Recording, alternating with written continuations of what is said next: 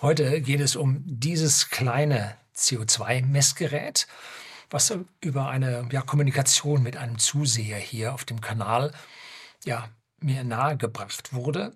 Und Sie werden hier, ich versuche das mal ein bisschen wahrscheinlich da oben einzublenden oder so, damit Sie sehen, wie der CO2-Gehalt sich jetzt diese Zeit hier so ein bisschen verändert. Und äh, damit sich da auch jetzt was tut, äh, steht auf 978 ppm CO2, gerade hier in der Raumluft, dann hauche ich das mal an. Und dann sollte dieses Gerät jetzt gleich ein Stückchen äh, nach oben springen. Werden wir dann sehen, wie weit. Heute soll es nun nicht darum gehen, ob CO2 gut oder schlecht ist und was es alles für eine Bedeutung hat, sondern es geht darum, wie hier ja, es manchmal gut und manchmal schlecht ist. Sehen Sie, jetzt bin ich schon auf 1800 und das Lämpchen oben leuchtet rot. Ne? Das war gerade mein Anhauchvorgang. Machen wir das gleiche nochmal und dann schauen wir mal, wie wir hier noch ein Stück vielleicht weiterkommen. Gut oder schlecht, das ist eine Frage der Betrachtungsweise. Und die meisten Menschen wissen überhaupt nicht, wie viel CO2 bei uns in der Luft drin ist. Da wird rumfabuliert, erstaunlich viele Lehrer wissen das noch nicht mal, wie viel CO2. Und deshalb will ich jetzt hier mal ja eine kleine Handskizze machen, die soll Ihnen verdeutlichen, ja, um was wir hier reden und dass diese Messaufgabe, die wir haben, oh, jetzt sind wir über 2500 und das Ding leuchtet schon magenta. Ja, jetzt ist schon heftig. So, und deshalb will ich jetzt hier eine kleine Handskizze machen. Entschuldigen Sie bitte, aber ich hatte keine Lust, jetzt hier mit einem Grafikprogramm hier Kästchen zu malen. Das mache ich jetzt ganz schlicht und einfach auf einem karierten Papier. Und zwar zeichnen wir jetzt hier auf diesem Papier 10 mal 10 Kästchen ein. Und 10 mal 10 wissen wir alle ist 100. Und das entspricht 100 Prozent unserer Atemluft, die wir hier in unserer Umgebung haben. Und zwar Normatmosphäre draußen Ne? Nicht hier im Innenraum, wo wir jetzt hier die Sache auf 2000 immer noch 300 hochgejubelt haben, sondern unsere ganz normale Luft, die wir so als Standardwerte kennen. Also diese 100 Prozent von der Luft sind jetzt 100 Kästchen. Und jetzt wissen wir alle, wir haben in unserer Luft Stickstoff drin. Nitrogen auf Schlau und das ordnet sich immer in zwei Atomen in einem Molekül an. Und deshalb nennt man es immer N2 als Molekül und das macht 78 dieser 100 Kästchen aus. 78 Prozent Stickstoff haben wir in unserer Luft. Und dazu kommen dann 21 Prozent Sauerstoff, wobei ganz genau 20,94. Aber so genau soll es jetzt an dieser Stelle nicht gehen. Und auch der Sauerstoff ordnet sich als Molekül mit zwei Sauerstoffatomen, Oxygen, an. Deshalb schreibt man da O2 dazu. So, das macht jetzt schon mal 99 Prozent aus. 99 dieser 100 Kästchen machen jetzt schon mal Stickstoff und Sauerstoff aus. Teilen wir jetzt das letzte Kästchen nochmal in 10 mal 10 auf. Entschuldigung, ich habe jetzt einen ganz spitzen Bleistift und das ist jetzt symbolisch. Stellen Sie sich vor, das sind jetzt 10 mal 10. Das wird auch ziemlich klein zum Anschauen hier auf dem Bildschirm. Und jedes Kästchen ist also jetzt ein Zehntausendstel von unserer Luft. Wir haben jetzt 100 dieser Kästchen mit jeweils 100 Unterteilungen. Macht zusammen 100 mal 100 gibt 10.000. Das heißt, eins dieser Mini-Kästchen, die Sie dort sehen, ist ein Zehntausendstel unserer Luft. So, und jetzt gucken wir uns diese Kästchen nochmal an. Das male ich jetzt nicht rein, sonst verschmiert es. 93 dieser 100 Mini-Kästchen also 0,93 Prozent. Das letzte Kästchen ist 1 Prozent. Davon 93 Prozent ähm, sind jetzt also 93 dieser Mini-Kästchen, macht nun das Edelgas Argon aus. Und nur vier dieser kleinen Kästchen, vier Zehntausendstel unserer Luft, macht das heiße, das heiße, das heiß umstrittene CO2 aus. So, und jetzt bleiben uns in diesem Kästchen nochmal drei Mini-Kästchen übrig. Und da sind nochmal andere Gase drin, die wir für technische Nutzung und so auch daraus ziehen. Und da rechnen wir jetzt also nicht mehr mit einem Zehntausendstel, sondern da rechnen wir jetzt mit einem Millionstel. Und ein Millionstel nennt sich ppm, Parts per Million. Also mit einem Millionstel ist ppm. Und dieses ppm sehen Sie dann auch hier. Oh, sind wir schon auf 1000 runter. Ganz unten drin ähm, werden hier ppm für die CO2-Konzentration angegeben. So, und da haben wir jetzt noch Neon in der Atmosphäre mit 18 ppm, Helium mit 5 ppm und dann haben wir noch das radioaktive Radon mit 30 bis 60 ppm. Darüber müsste man ganz gesondert sprechen, ganz was anderes. Drückt man nun das CO2 in unsere Atmosphäre in ppm aus, so sind das 400. Aber aufgemerkt, das sind nur vier dieser Mini-Kästchen, die wir hier in diesem 10 mal 10 großen karierten Papier sehen. Ne? Also ist vergleichsweise wenig. So, jetzt geht es noch weiter. Wir haben noch andere Gase da drin. Und zwar werden die jetzt in ppb, und zwar nicht ein Millionstel, sondern ein Milliardstel. B ist also der englische Ausdruck Billion, auf Deutsch Milliarde. Also Parts per Billion, Parts per Teile pro Milliarde. Und da haben wir nun Wasserstoff mit 500 ppb, Stickstoffoxid, die Stickstoffoxid NO2 mit 300 ppb und Kohlenstoffmonoxid, also CO, mit 250 ppb und dann Xenon mit 87 ppb. Also da ist noch ein ganzer Rattenschwanz an Zeug drin. Und das alles zusammen macht jetzt unsere Atmosphäre aus. Und da müssen wir noch aufpassen, dann haben wir da noch Wasserdampf drin. Das kann also in einem festen Kubikmeter Luft oder Liter Luft, kann der Wasserdampf also jede Menge von dieser Luft verdrängen und sich da drin breit machen. Hm? Ja, auch wichtig. Noch ein Wort zum CO2, bevor wir dann weiter reingehen. Der Gehalt in der Luft ändert sich über die Jahreszeiten und beträgt unterschiedliche Werte in den verschiedenen Regionen auf der Erde. Und zwar liegt das daran, wie die Pflanzen ihre Grünmasse aufbauen und damit das CO2 aus der Luft herausziehen und ihre Struktur aufbauen, Photosynthese. Und dann im Winter die Blätter wieder, das Zeug wieder in den Baum hineinziehen, die Blätter wieder runterfallen lassen und dann vermodert das, vergammelt das und dann wird dabei wieder das CO2 frei. Und so haben wir im Sommer 15 bis 18 ppm weniger CO2 in der Umgebungsluft. Und im Gegensatz zum Winter aktuell ne? und am Äquator, wo wir diese jahreszeitlichen Schwankungen mit der Biomasse nicht so haben, da geht es nur um plus minus drei ppm rauf und runter. Da ist halt alles immer grün. Jetzt kommen wir also nach den allgemeinen Vorstellungen von dem CO2, kommen wir jetzt zu diesem Messgerät selber. Und ja, nach dem Intro geht es dann los.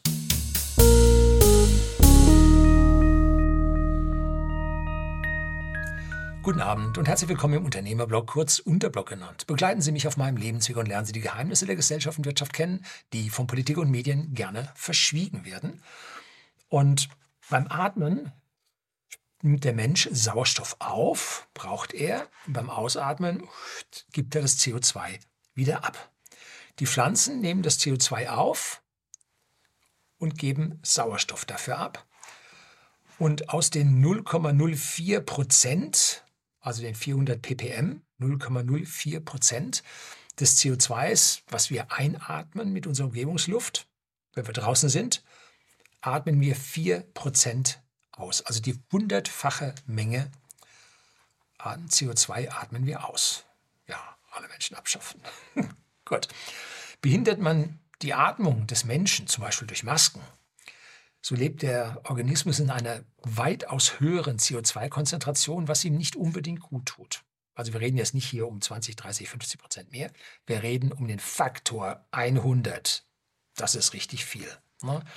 Und deswegen ähm, gibt es für Leute, die im Beruf Masken tragen müssen, auch ganz genaue Arbeitsvorschriften mit Maskentrageanweisungen, damit sie durch diese erhöhten CO2-Konzentrationen im Maskenraum halt nicht langfristig oder mittelfristig Schaden nehmen. Ganz, ganz wichtige Geschichte. In Treibhäusern erhöht man die CO2-Konzentration um den Faktor 4 bis 8. Das liegt daran, dass die Pflanzen dieses CO2 aufnehmen. Das ist Düngung. Das ist eine Gasdüngung für die Pflanzen. Und da gibt es nur zwei verschiedene Typen Pflanzen, die sogenannten C3-Typen und die C4-Typen. Und das hängt davon ab, wie bei der Photosynthese also wie aus dem, äh, dem Licht und dem CO2 aus der Luft und Wasser und so dann im Prinzip Biomasse aufgebaut wird. Und wenn im ersten Photosyntheseschritt vier Kohlenstoffatome aufgenommen werden, dann sind das C4-Pflanzen. Wenn nur drei Kohlenstoffatome aufgenommen werden, sind das C3-Pflanzen. Und die gängigen Pflanzen hier in, unserer, äh, in unseren Breiten sind C3-Pflanzen. Und zwar diese Getreide, Weizen, Roggen, Gerste und so weiter. Ne? Dann aber auch Soja, Bohne, Reis und so weiter. Sowie die meisten Bäume. Die C4-Pflanzen sind meist, wie habe ich es gelesen, einkeimblättrige Pflanzen und dazu gehört jetzt Mais, Zuckerrohr, Amaranth, Hirse, also ganz typische Pflanzen, die mehr in den Tropen zu Hause sind. Und wie setzt man nun dieses CO2 unseren Treibhäusern zu, um darauf zurückzukommen? Nun, Treibhäuser werden geheizt und bei dieser Heizung fällt bei der Verbrennung von äh, fossilen Trägern oder Holz oder so, fällt CO2 an, das separiert man und gibt es dann der äh, Treibhausluft zu, dass es höher ist. Aquarianer kennen das von einmal ihren Aquarien, die zu Hause stehen, aber auch von Gartenteichen. Da leitet man dann aus einer CO2-Flasche, äh, leitet man CO2 in das Wasser ein, damit die Wasserpflanzen dort einfach mehr leben, besser können und stärker wachsen. Ne? Also ein Dünger. Heute haben wir nun geschlossene Räume und die sind ziemlich dicht mit den neuesten Fenstern. Früher war es immer ein bisschen zugig, ein bisschen kalt. Sorgte dafür, dass Luft von draußen reinkam. Heute sind die alle doppelt und dreifach gedichtet. Wird dann auch beim Abnahme eines Neubaus wird dann auch geprüft, wie dicht das Haus ist, ob sie irgendwas vergessen haben. Darf nur so, so eine Leckage haben und so. Das Ding ist also zu. Und wenn man jetzt in kleineren Räumen mit mehreren Personen lebt, steigt der CO2-Gehalt ganz gewaltig an. Hm? So, und hier stellt sich die Frage, ab wann wird er denn gefährlich? Wir sind jetzt hier bei 1006 und er macht das grüne Lämpchen da an. Wenn ich hier runterkomme und längere Zeit hier in diesem geschlossenen Keller nicht drin bin, dann steht hier 450. Warum? Weil ich hier eine Zwangslüftung habe. Und diese Zwangslüftung, die steuere ich allerdings hier über einen Homatik-Sensor und zwar nach Luftfeuchtigkeit und Temperatur.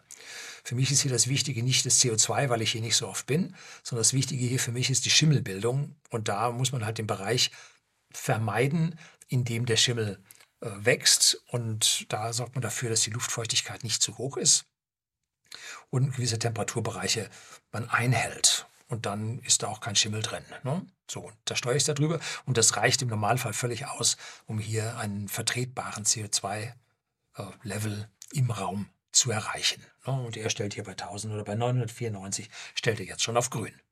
Hm. So. Aber wann wird es denn nun wirklich gefährlich? Da gucken wir mal auf Apollo 13, vielleicht haben Sie den Film gesehen, wo die diese CO2-Filter ja, aktivieren mussten und dann da mit Klebeband und Panzertape und so haben dann ihre Filter gebaut, um das CO2 aus der Luft rauszubekommen. Denn ab 1,5 Prozent das sind 15.000 ppm, also nicht 1000, sondern 15.000 ppm, beginnt man mehr zu schnaufen, weil der Körper merkt, da ist nicht so viel. Und ab 5% bekommt man Schwindel. Und ab 8% tritt so nach 30 Minuten, 60 Minuten dann der Tod ein durch Ersticken. Hm? Also das 1,5 Prozent, wo hier also man mit der Atmung eine Beeinträchtigung sieht, sind das 37,5-fache der CO2-Gehalt erhöht wird. Hm? Das schaffen wir nicht in unseren Wohnungen. Dafür geht man zu oft ein und aus, dafür ist man das Fenster auf und so. Also das, das schafft man nicht. Aber weitaus früher gibt es Konzentrationsschwäche, Aufmerksamkeitsprobleme. Manche reagieren auch dann mit Kopfweh, obwohl das eigentlich erst ein bisschen später kommt. So, Lüften hilft und dann, wenn man so ein Gerät hat, was relativ schnell läuft, schnell reagiert, sieht man dann, wie der runtergeht und da reichen 60 Sekunden, 120 Sekunden Lüften reicht, reicht aus, wenn man große Fenster hat, wie wir das haben. Große Fenster auf, 60 Sekunden, eine Minute, zwei Minuten und dann wieder zu. Dann hat man also hier die Luft getauscht und die Luft kann sich jetzt an den warm gebliebenen Wänden wieder erwärmen. Ne, wir haben also diese, und die große Wärmekapazität steckt in den Möbeln, in den Wänden, so, und wenn man jetzt die Luft durch kalte austauscht, dann erwärmt die sich relativ schnell wieder an diesen warm gebliebenen Gegenständen im Raum, sodass diese Stoßlüften äh, gut ist. Aus diesem Grund haben wir für whisky.de, den Versender hochwertigen Whiskys an privaten Endkunden in Deutschland und Österreich, CO2-Messgeräte angeschafft, weil es immer eine Diskussion gibt. Die einen, das sind die Frierenden und die anderen, das sind die Schwitzenden. Und jetzt gibt es eine ständige Diskussion, ich brauche Frischluft und die anderen sagen, ja, mir ist zu kalt. So, ja, wie jetzt? Ne? So, jetzt muss man irgendeine objektive Messgröße finden, dass man sagt, äh, bis zu einem CO2-Gehalt von und dann macht man auf, lüftet einmal durch und dann geht es wieder weiter. Ne? Und deshalb haben wir auch jedem Arbeitsplatz unten an die Füße äh, in den großen Büros haben wir eine eigene Heizung hingemacht. Ganz kleine, reicht als Wärmeleistung für alles aus, aber dann kann sich jeder seine Füße selber wärmen. Und das ist das Maximum an Be Befindlichkeit, an positiver Befindlichkeit, die Mitarbeiter bekommen können. Ne? Wenn irgendwo ein, ein ferner, ungeregelter Heizkörper steht, kommt sehr oft unwohl auf. Miss, ja, Missstimmung und so, wenn man selber seinen Heizkörper so macht, dass einem wohl, dass es einem wohl ergeht, dass man sich wohl fühlt, ist die Arbeitsatmosphäre gleich viel, viel besser. Und dann kann man es auch ertragen, wenn einer zwei Minuten lüftet, weil die Füße sind ja warm. Ne? Warme Füße, kalter Kopf, so heißt es so schön. Ne? Aber wir haben da Alibaba, so ein China, Entschuldigung, Scheiß, gekauft.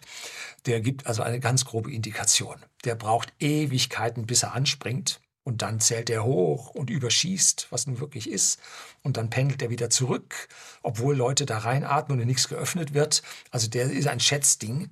Und da bin ich einmal hingegangen mit den beiden Temperatursensoren, die ich habe hier.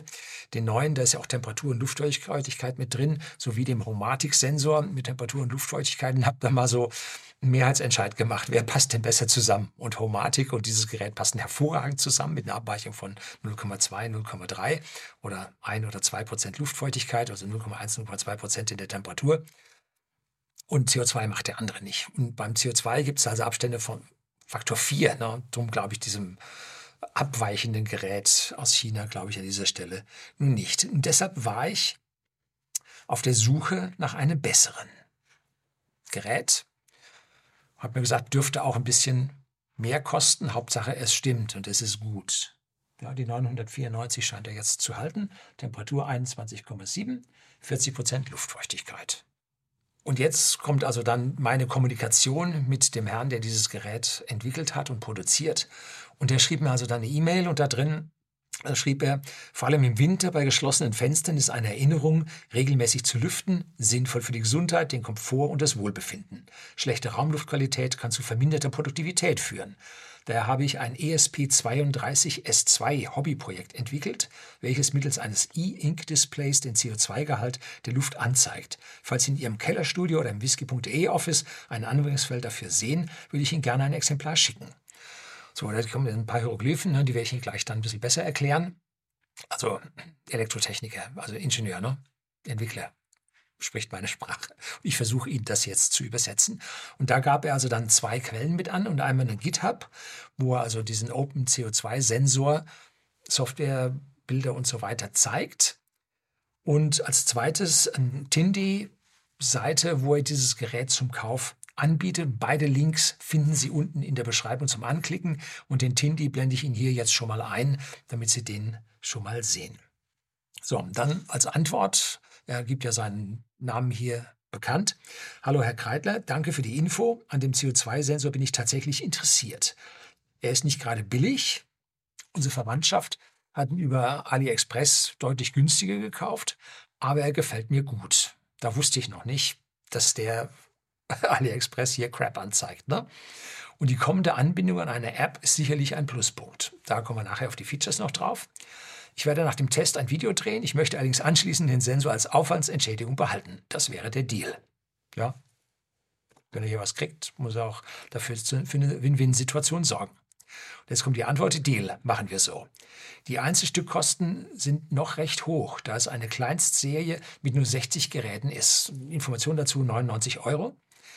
Und wenn Sie jetzt auf dieses Gerät ebenfalls springen und diesen Herrn jetzt mit dem Kauf auf dem Tindi äh, in Anführungszeichen überrennen, dann wird es ein Weichen dauern, bis er hier diese Kleinserie nun vergrößert hat, weil im Normalfall erreiche ich mit solchen Informationen, ich sag mal, von 100 bis 1000 Stückzahlen, für die die Leute dann sich interessieren und dann auch erwerben. Also, und wenn er dann jetzt eine Tausender Stückzahl machen muss, ja, wird man Weichen dauern müssen. Der, der kann sich auch nicht vierteilen. Ne? So, also dann bitte an der Stelle etwas Geduld, falls es so war. Der, jetzt geht es weiter. Die finale BOM, BOM, das habe ich googeln müssen. Ne? Bill of Materials, also die Teileliste ne? mit ihren Preisen liegt dann bei deutlich unter 35 Euro. Teuerste, also in der größeren Serie, teuerste Komponente ist der Sensirion SCD40 Sensor mit knapp 15 Euro. So, also dieser SCD40 Sensor ist nun das Kernstück oder eine der Kernstücke von diesem Gerät. Dazu noch, da die automatische Selbstkalibrierung aktiviert ist, sollte der Sensor einmal pro Woche Umgebungsluft, ungefähr 400 ppm, messen und bei Transport Vibrationen ausgeschaltet sein. So, das heißt, ich stelle ihn da einmal die Woche raus und dann stelle ich ihn wieder ins Wohnzimmer rein und gut. Ne? Es wäre sehr freundlich, wenn Sie den Tindy-Link mit in der Videobeschreibung angeben, was ich hiermit getan habe. Und da habe ich mir jetzt dieses Teil schon verdient. So, jetzt merken Sie, es geht langsam wieder hoch, weil die Zentrallüftung aus ist. Ich möchte hier das letzte Rauschen möchte ich hier verhindern. Und ich jetzt hier nebenbei rede und in dem kleinen, das ist ein wirklich kleines Studio hier, jetzt ganz langsam der CO2-Gehalt anfängt anzusteigen. So, wobei man jetzt zum Preis noch etwas sagen muss. Im Normalfall, wenn Sie jetzt irgendwelche Industriefirmen haben, die wollen bei diesen technischen Geräten von den Kosten zum Verkaufspreis 1 zu 10 sehen. Und damit kriegen Sie in diesen Sensoren, die jetzt, ich sag mal, irgendwo 60 Euro kosten oder so, wenn man so ein bisschen rumsucht, das ist so ungefähr der Preis, kriegen Sie nicht die Qualität, die da drin ist. Da kriegen Sie etwas viel, viel Billigeres. Und das macht den Hauptunterschied aus, dass es sich hier wirklich um sehr, sehr gute Komponenten handelt, die ich also alle dann nachgegoogelt hat, habe. Und was braucht man jetzt da? Man braucht also einen Einplatinencomputer, also ein Platinchen-Computer, also der ist so wirklich klein. Ne? Dann braucht man den Sensor, dann braucht man eine Stromversorgung, in diesem Fall wird das eine Lithium-Ionen-Batterie oder Akku sein, Akku wahrscheinlich eine Einzelzelle. Dann braucht man eine Anzeige und dann braucht man ein Gehäuse. Das ist das zusammen. Und jetzt gebe ich mal ein bisschen auf die Einzelkomponenten an. Das können Sie dann auf dem GitHub, können Sie die ganzen Dinge einzeln alles sich anschauen. Ich glaube, da ist sogar der Schaltplan drauf. Ne? Das sind diese Open-Geschichten, sind die alle veröffentlicht. Die ESP32S2, das ist jetzt die Bezeichnung eines Prozessors, verfügt über einen 240 MHz LX7 Single-Core-Prozessor von Xtensor. Die 32 steht also für den 32-Bit-Kern und S2 ist, ist die zweite Version, weil der erste von denen war ein Dual-Prozessor. Und um diese energiesparende Anwendung tatsächlich zu realisieren, ist man jetzt auf ein, äh, ein Core zurückgegangen, weil der einfach weniger Strom braucht.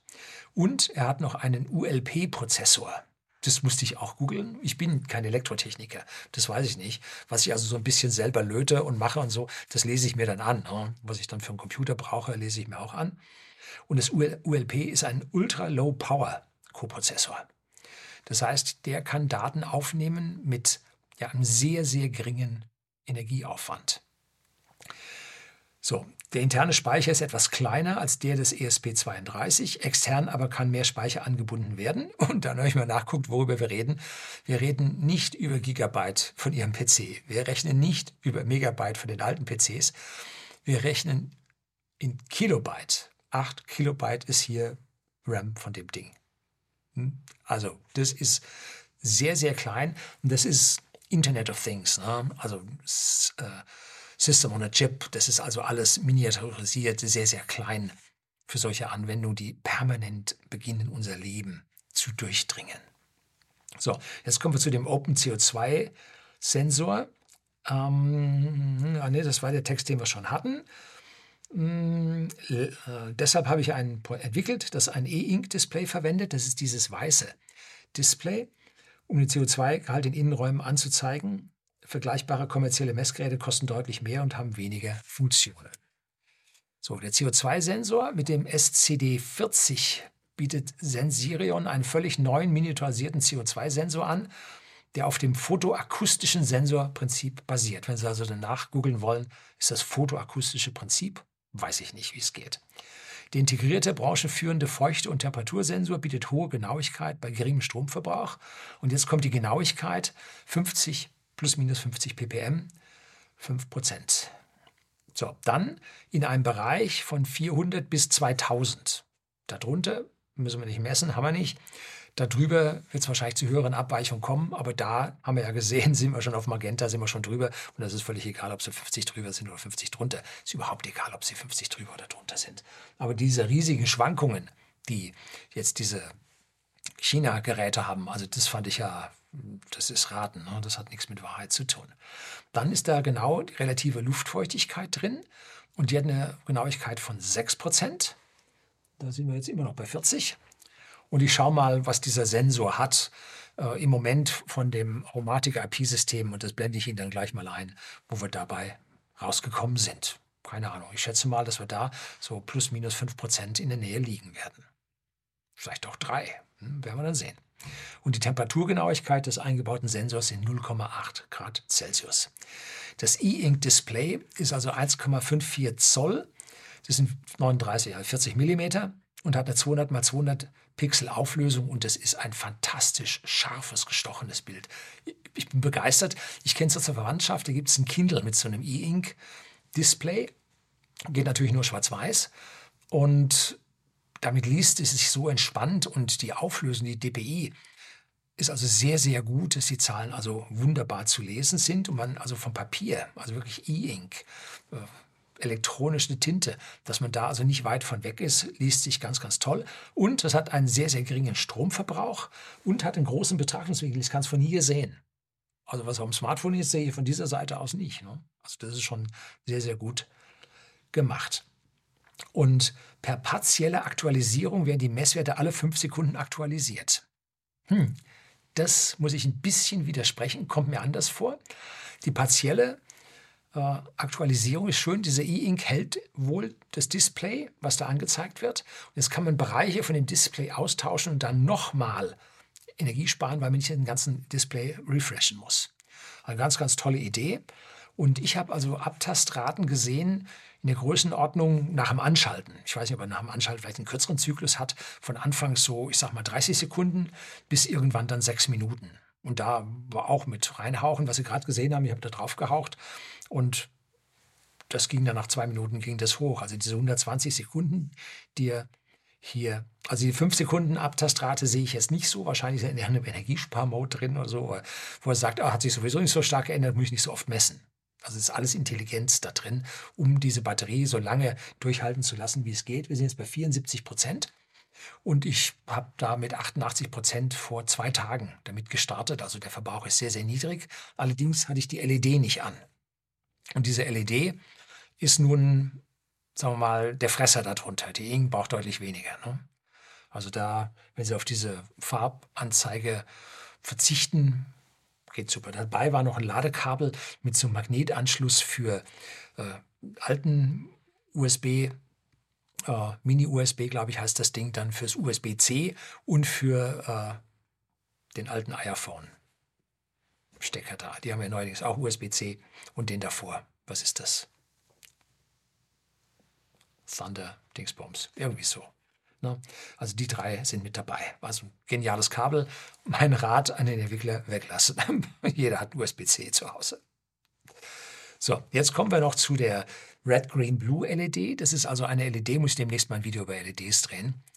Die besteht aus drei Einzel-LEDs, Rot, Grün und Blau. Und daraus kann man jetzt im Prinzip eine Farbmischung herstellen. Und die macht jetzt also eine Ampel, Grün, Gelb, Rot und Magenta. Und Helligkeit und Farbe sind per Software einstellbar. Ich habe da noch nichts angeschlossen, weiß ich nicht. Äh, ist gut gemacht, muss da nichts einstellen, werde ich auch nicht mich ranquälen. Und das ist ganz toll aus meiner Sicht aus großer Entfernung. Tja, dann ist das Gehäuse ein 3D-Druck. In meiner Umgebung finde ich immer mehr 3D-Druck. Ja, Familie hat so einen 3D-Drucker und da gibt es dann alles Mögliche. Und das ist 47 mal 41 mal 24 Millimeter groß, ist also ein schönes, kleines, handys Gerät. Ein Problem hat es, wenn Sie das irgendwo mitnehmen, irgendwo hinstellen, das ist so unscheinbar. Ich habe einmal habe ich da zwei Minuten gesucht, bis ich wiedergefunden habe. Wo hatte ich denn das hingestellt? Wenn natürlich das Lämpchen an ist, sehen Sie es leichter. Gut, dann ist da noch ein Wi-Fi geplant in Zukunft und da soll also auf einer selbst entworfenen Platine eine App-Anbindung mit dem Smartphone gemacht werden. Und damit sind dann Push-Benachrichtigungen für ja, Fenster öffnen und schließen möglich. Langzeitarchivierungen der Daten sind dann auch möglich. Und wenn ich das richtig verstanden habe, bitte korrigieren Sie mich, wenn Sie das anders sehen, dann kann das das aktuelle Gerät noch nicht, weil das keinen Wi-Fi-Inhalt äh, hat.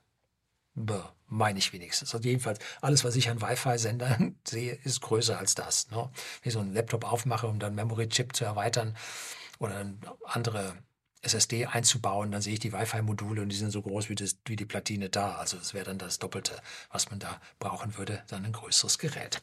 So, mir gefällt das Ding ganz toll, erfüllt genau die Zwecke, die ich haben möchte. Und ich hoffe, dass ähm, der Ersteller von diesem Teil ja jetzt auch Bestellungen reinbekommt, dass sich für ihn ja diese Publicity für sein kleines Gerät rentiert. Sie kriegen hier aus meiner Sicht ein professionelle Komponenten, die da drin sind, mit hervorragenden Messergebnissen in einer sehr, sehr praktischen Ausführung, die, ja, ich weiß nicht, wie lange es hält, die aber Kindle E-Ink halten ewig.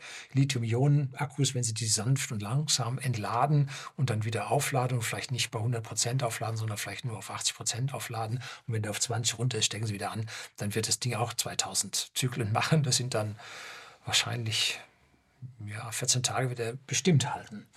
14 Tage mal 2000. Also kann sie vielleicht überleben. So, das soll es für heute gewesen sein. Herzlichen Dank fürs Zuschauen.